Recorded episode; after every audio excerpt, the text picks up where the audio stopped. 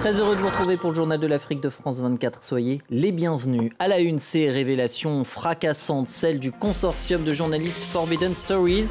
Une société israélienne derrière une campagne de désinformation d'ampleur. Parmi ses victimes, la Croix-Rouge au Burkina Faso. Laurent Richard a fondé Forbidden Stories. Il est notre invité.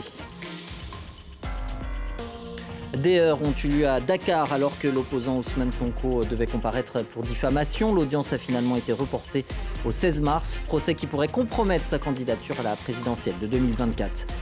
Des heures violents aussi à Conakry entre manifestants et forces de l'ordre. L'opposition aux autorités de transition guinéennes appelait une fois de plus à manifester. Elle exige un retour des civils au pouvoir.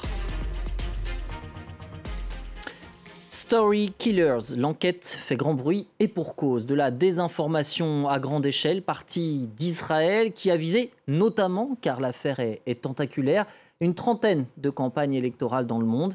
La majorité d'entre elles sur le continent africain. Ce sont les révélations du collectif de journalistes d'investigation Forbidden Stories dont nous recevons aujourd'hui le fondateur Laurent Richard. Bonjour, merci d'avoir accepté l'invitation de France 24. Alors beaucoup de de, choses à aborder en peu de temps. On va essayer d'être concis pour qu'on comprenne bien. On est finalement face à un self-service de désinformation avec cette société euh, israélienne.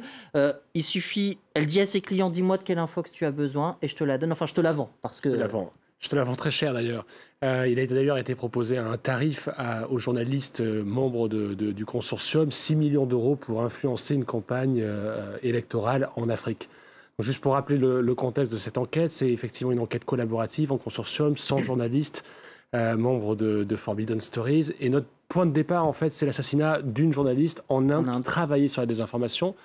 Et notre mission, c'est de poursuivre les enquêtes des reporters assassinés et, et, de poursuivre leur travail donc sur la désinformation, ce qui nous a amené partout dans le monde, euh, en Amérique latine, mais aussi en Afrique, en Israël. Et en Israël, effectivement, trois de nos journalistes ont infiltré euh, plusieurs sociétés dont une qui est une sorte d'officine cellule secrète dont le patron se fait appeler Roré et qui, durant les premiers entretiens, va expliquer ce qu'il est capable de faire. Et ce qu'il est capable de faire, entre autres, c'est donc il prétend avoir manipulé, être, être, intervenu dans au moins 33 élections présidentielles, dont 27 avec succès, dit-il. C'est assez invérifiable, mais il va quand même faire une démonstration assez effrayante euh, il va montrer en temps réel comment il est capable de rentrer dans le compte Telegram et les boîtes Gmail de trois conseillers euh, très proches du président actuel du Kenya.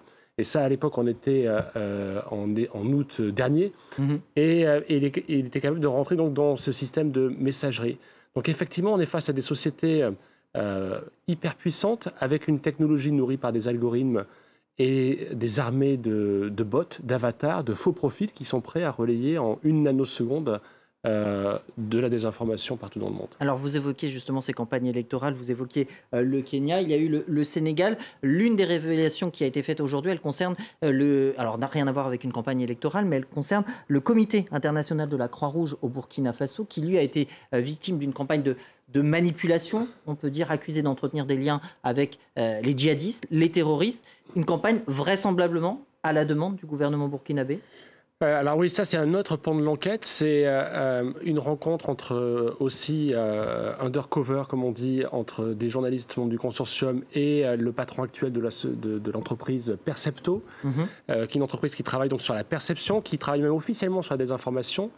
Euh, mais qui, dans de nombreux échanges, en fait, proposait à, à ce qui pensaient être des clients potentiels des services de désinformation et montrer comme exemple, justement, une série de documents, dont une diapositive, en expliquant que euh, au Burkina Faso, il avait été possible de déstabiliser une ONG, entre, en l'espèce la Croix-Rouge, en faisant publier par Valeurs Actuelles une tribune qui laissait entendre que la Croix-Rouge était la, finalement le complice de manière involontaire des terroristes et des djihadistes locaux. Et cette, la public... donc l'action de désinformer a été vraiment exécutée puisque mmh. la, la, tribune a été publiée et la, elle a été publiée puis ensuite relayée par des avatars, par des bots, par d'autres médias. La polémique a pu prendre au, au Burkina Faso. On ne sait pas exactement qui est le commanditaire. On, on suspecte fortement le, effectivement le. le pas de preuve encore que ce soit les, les autorités. Non, pas, pas de preuve, mais, mais voilà. En tout cas, ça, ça montre bien comment fonctionne euh, le, parcours d'une fake news de, de son commanditaire jusqu'au public, jusqu'au lecteur. Alors justement, est-ce que vous vous attendiez à, l'ampleur de ces révélations Alors évidemment, vous vous attendiez à trouver quelque chose, sinon il n'y aurait pas eu ces infiltrations, mais est-ce que vous pensiez que ce serait d'une telle ampleur? Euh, on, savait que depuis quelques années, la désinformation avait changé d'échelle et de nature. On était à, l'origine, c'était essentiellement les États qui pratiquaient eux-mêmes la désinformation, et là maintenant, depuis euh, quelques années, on voit de grands, un grand nombre de sociétés privées se livrer avec beaucoup de puissance technologique à la désinformation. En quelques heures, ces entreprises sont capables de, créer des milliers de faux profils d'avatars. 30 000, 33 000 pour. Voilà, l'équipe de Roré se vante, se targue d'avoir à sa disposition une armée de 30 000 personnes qui sont des comptes virtuels, mais qui existent et qui ont autour d'eux que de vrais amis, pour le coup, qui existent depuis des années, qui mhm. euh, publient chaque jour euh, euh, des, informations, des commentaires, qui parfois tiennent des blogs. Et en fait, ces personnes-là, ils n'existent pas. Mhm. Mais ces mêmes personnes, ces mêmes bots, un peu partout dans le monde disséminés, vont aller ensuite agir sur commande pour aller déstabiliser une élection, déstabiliser une entreprise, déstabiliser une ONG ou le concurrent d'un patron local. Alors comment ce type de société euh, se fait connaître finalement? Parce que comment les clients vont vers ces sociétés? Alors ça se passe dans un endroit euh, enfin, très opaque et qui est le carrefour de deux industries, celle de la cybersurveillance d'un côté et celle de l'influence de l'autre. Et ces deux industries, où d'un côté on, était dans le hacking euh, mhm. et dans la, dans la pénétration de systèmes et de l'autre dans l'influence et la communication, les relations publiques, ces deux sociétés se, sont rejointes pour proposer ce genre de service de la désinformation tout en un. Et euh, c'est aussi, en tout cas, ce qu'on voit en Israël, où il y a vraiment un grand nombre d'entreprises qui sont euh, euh, à la pointe de la technologie en matière de cybersécurité, de cybersurveillance. C'est aussi des entreprises qui sont financièrement capables de vendre leurs services très très cher. on sait par un rapport d'Oxford qui a été publié l'an dernier qu'il y a 81 États qui, achètent des services à des entreprises privées pour faire de la désinformation tout en un. Mm. Donc c'est vraiment effectivement inquiétant à l'échelle globale et c'est pour ça que c'est un, un, problème systémique et que face à ce problème-là qui était aussi global, on devait avoir une réponse globale. C'est pour ça qu'on a mis euh, en place un consortium de 100 journalistes pour s'attaquer euh, au sujet. 100 journalistes, une trentaine de médias et des révélations encore à venir puisque euh, c'est un peu au fil des jours. Donc ça va continuer. Ça va continuer encore demain et on suivra ça bien évidemment avec vous. Merci Laurent Richard, Merci à vous. fondateur de Forbidden Stories après ces révélations euh, fracassantes donc et ça n'est pas fini donc merci beaucoup. Porté par euh, ses partisans, Ousmane Sonko s'est rendu jeudi au tribunal de Dakar. Le chef de file de l'opposition au président Sall avait été convoqué par euh, la justice. Il est accusé de diffamation, injure publique, faux et usage de faux. Candidat à la présidentielle de 2024, il dénonce une affaire politique le procès a finalement été renvoyé au 16 mars, annonce qui a entraîné des heures avec euh, les forces de sécurité. Correspondance d'Elimandao la vidéo est devenue virale sur les réseaux sociaux. Dans une diffusion en live à partir de la voiture d'Ousmane Sonko, on aperçoit des forces spéciales de la gendarmerie casser les vitres de la voiture avant de l'extirper et de l'acheminer chez lui, alors qu'Ousmane Sonko était de retour du palais de justice de Dakar, où il devait faire face ce matin à Mambaïna, le ministre sénégalais du tourisme, qui l'accuse entre autres de diffamation. Audience reportée finalement au 16 euh, mars. Je vous propose d'écouter Mambeigna à la sortie euh, du tribunal euh, de Dakar. Ça devrait être un procès banal. Une personne qui accuse un citoyen qui dit détenir un rapport. Mais on n'a pas besoin de 1500 avocats, on n'a pas besoin de renvoi. Monsieur Sonko produit ce rapport-là, moi je me constitue comme détenu. Les avocats euh, d'Ousmane Sonko qui ont euh, demandé le renvoi euh, de l'audience pour mieux prendre possession du dossier dénoncent un procès politique. Il y a un agenda, un agenda bien déterminé qui est là, qui est arrêté, qui est concocté par l'exécutif par pour faire condamner le président Ousmane Sonko et le priver ainsi de ses droits civile ou politique.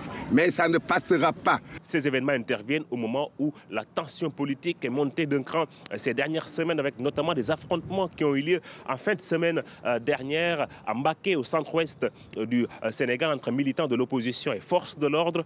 Et tout cela à un an de la prochaine élection présidentielle en 2024. Leurs rassemblements sont interdits, mais pas de quoi entamer leur détermination. Les membres du Front national de défense de la Constitution appelaient à nouveau ce jeudi à défiler à Conakry dans le viseur du mouvement d'opposition guinéen.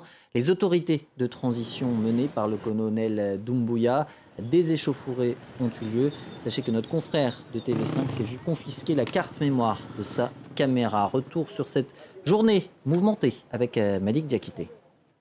Dans plusieurs quartiers de la banlieue de Conakry, des heurts ont éclaté entre les jeunes manifestants et les forces de l'ordre. Sur la route Le Prince, des jeunes ont érigé des barricades, brûlé des pneus et déversé des ordures sur la chaussée. Les boutiques et magasins sont restés fermés et la circulation a été perturbée. Un important dispositif sécuritaire était visible tout au long de l'axe. Sur le terrain, nous avons aussi constaté la présence des militaires, notamment des bata, des éléments du bataillon autonome des troupes aéroportées. Cette manifestation, selon le FNDC, vise à dénoncer, je cite, la gestion unilatérale de la transition par les militaires et le refus systématique d'ouvrir un cadre de dialogue crédible pour déterminer les termes de la transition. Le mouvement réclame aussi la libération de plusieurs de les leaders incarcérés à la prison centrale de Conakry. Pour rappel, depuis mai dernier, les autorités guinéennes ont interdit toute manifestation sur la voie publique jusqu'à la prochaine élection présidentielle dans le pays. Merci de votre fidélité. Édition à retrouver aussi euh, sur euh, France24.com et nos réseaux sociaux. Passez une excellente soirée. À très vite.